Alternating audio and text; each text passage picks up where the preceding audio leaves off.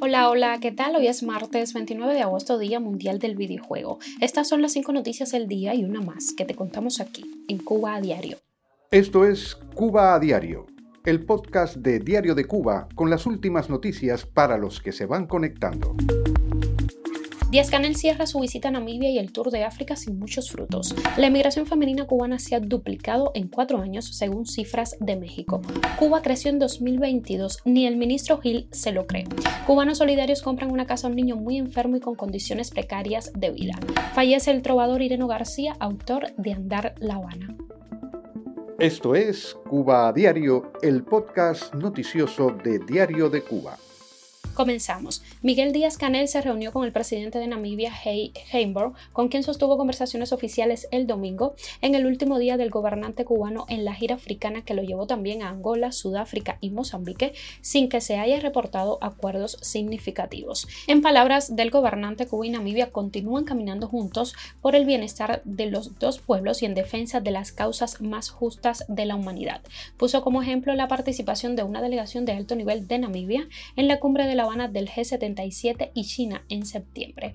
De acuerdo con un reporte de la oficial prensa latina, los cancilleres de Cuba, Bruno Rodríguez, y de Namibia, Netumbo Nandi, firmaron este domingo tres acuerdos, informó el Ministerio de Relaciones Exteriores. Los documentos suscritos en presencia de Díaz Canel y Gengo abarcan un memorándum de entendimiento entre el Ministerio de Comercio namibio y el Centro para la Promoción del Comercio Exterior y la Inversión Extranjera de la Mayor de las Antillas, pero el medio no ofrece mayores detalles detalles al respecto. Miguel Díaz Canel también sostuvo un encuentro este domingo con cubanos residentes en Namibia y simpatizantes a quienes agradeció por su apoyo permanente al régimen.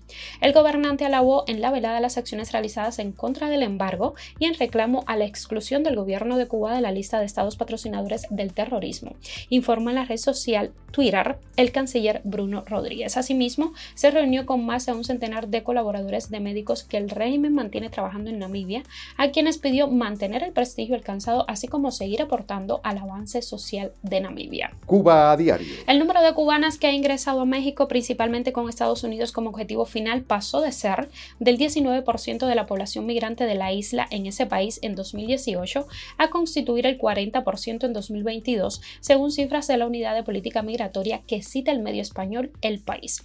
Cuba atraviesa desde 2021 una crisis migratoria sin precedentes, en la que la presencia femenina se hace cada vez más notable. Ello a pesar de los peligros implícitos tanto en las travesías marítimas a bordo de embarcaciones rústicas como en la ruta a través de Centroamérica en la que se exponen a ser víctimas de violencia sexual o de abandono.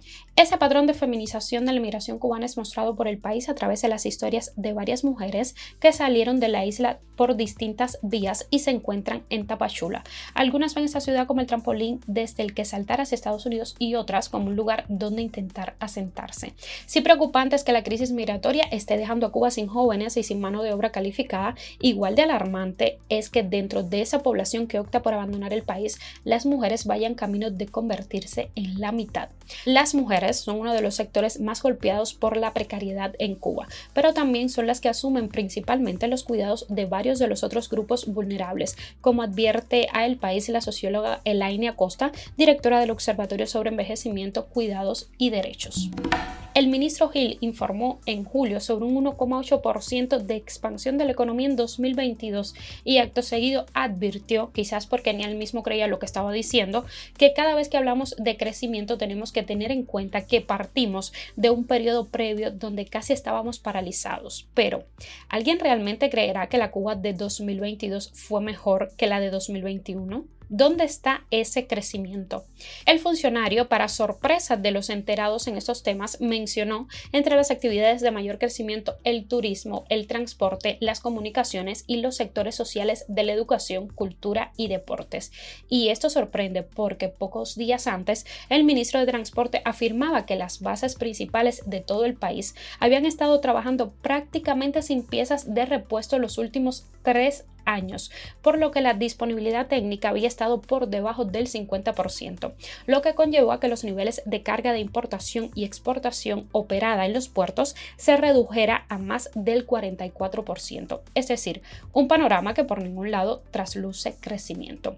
El turismo sí crece con respecto a 2021, pero el mismo Gil lo entrecomilla, explicando que hasta la fecha se había recibido una cantidad que es solo el 51,1% de la registrada en igual etapa de 2019.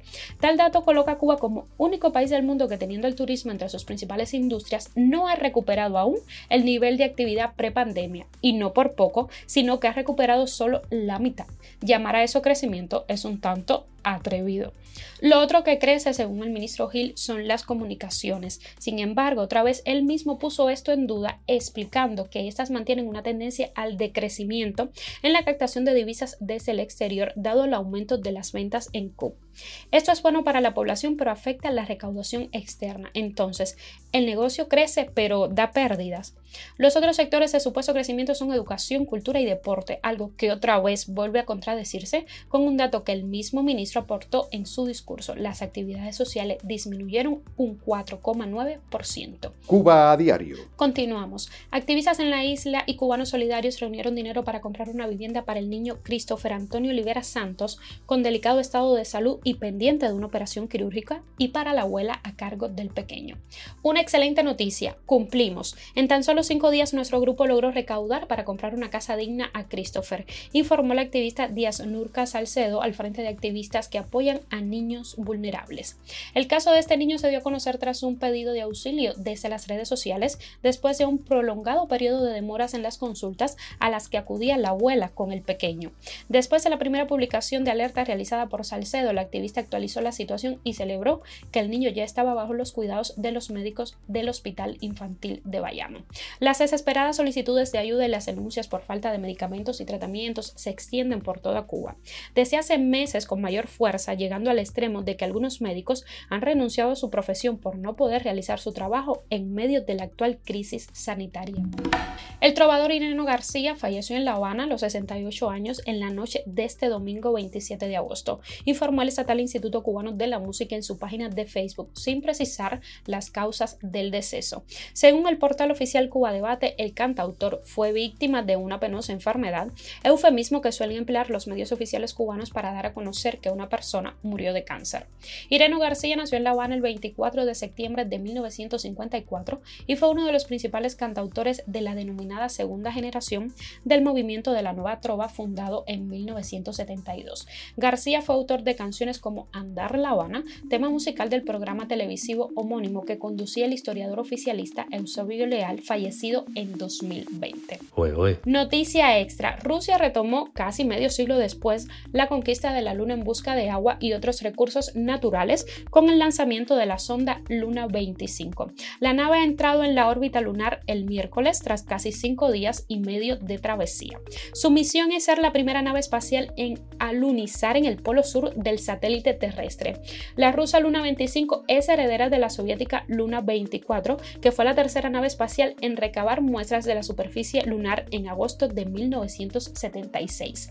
El objetivo de la misión rusa es desarrollar la tecnología de alunizaje, retomar muestras de la superficie, estudiar la capa superior del regolito lunar desde su relieve hasta su composición y solidez y también analizar su exósfera. Según anteriores observaciones, en el Polo Sur había agua en forma de hielo oculta en cráteres. Precisamente Rusia tiene previsto lanzar en 2028 la sonda Luna 27 que estará equipada con un perforador. Esto es Cuba a Diario, el podcast de Diario de Cuba con las últimas noticias para los que se van conectando. Por hoy es todo. Gracias por informarte con nosotros. Nos puedes encontrar de lunes a viernes en Spotify, Apple Podcast y Google Podcast, son Cloud, Telegram y síguenos en nuestras redes sociales. Yo soy Nayar Menoyo y te mando un beso enorme.